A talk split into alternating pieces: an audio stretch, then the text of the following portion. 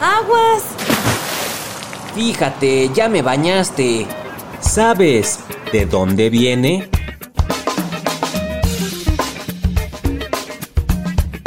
¡Aguas, aguas, aguas!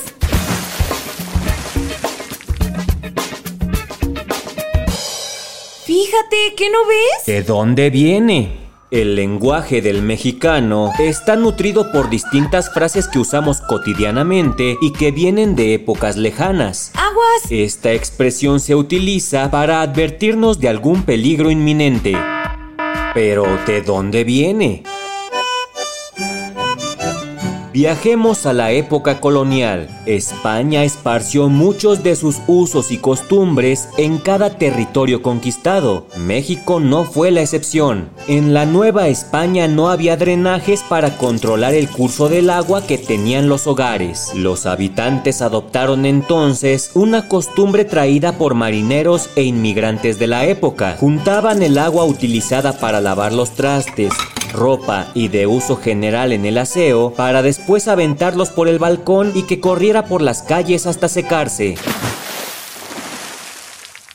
Pero no era lo único que aventaban por la ventana, pues una lluvia de orines y desechos fecales podía caerte en cualquier momento. Para prevenir a la gente de afuera, gritaban ¡Agua va! y esto permitía que la gente se moviera a donde no les cayera el agua sucia. Con el paso del tiempo, la expresión se simplificó en ¡Aguas! aunque actualmente todas las casas ya tienen sistema de drenaje, seguimos usando la palabra para advertirnos de algún riesgo. ¡Aguas! Ahí viene la policía. ¡Aguas! Ahí viene tu mamá. ¡Aguas, aguas! Fíjate. ¿De dónde viene? Un podcast de El Universal. ¡Aguas! Ahí viene la maestra.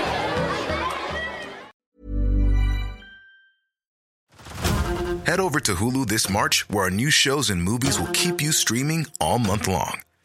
Catch the award winning movie Poor Things, starring Emma Stone, Mark Ruffalo, and Willem Dafoe.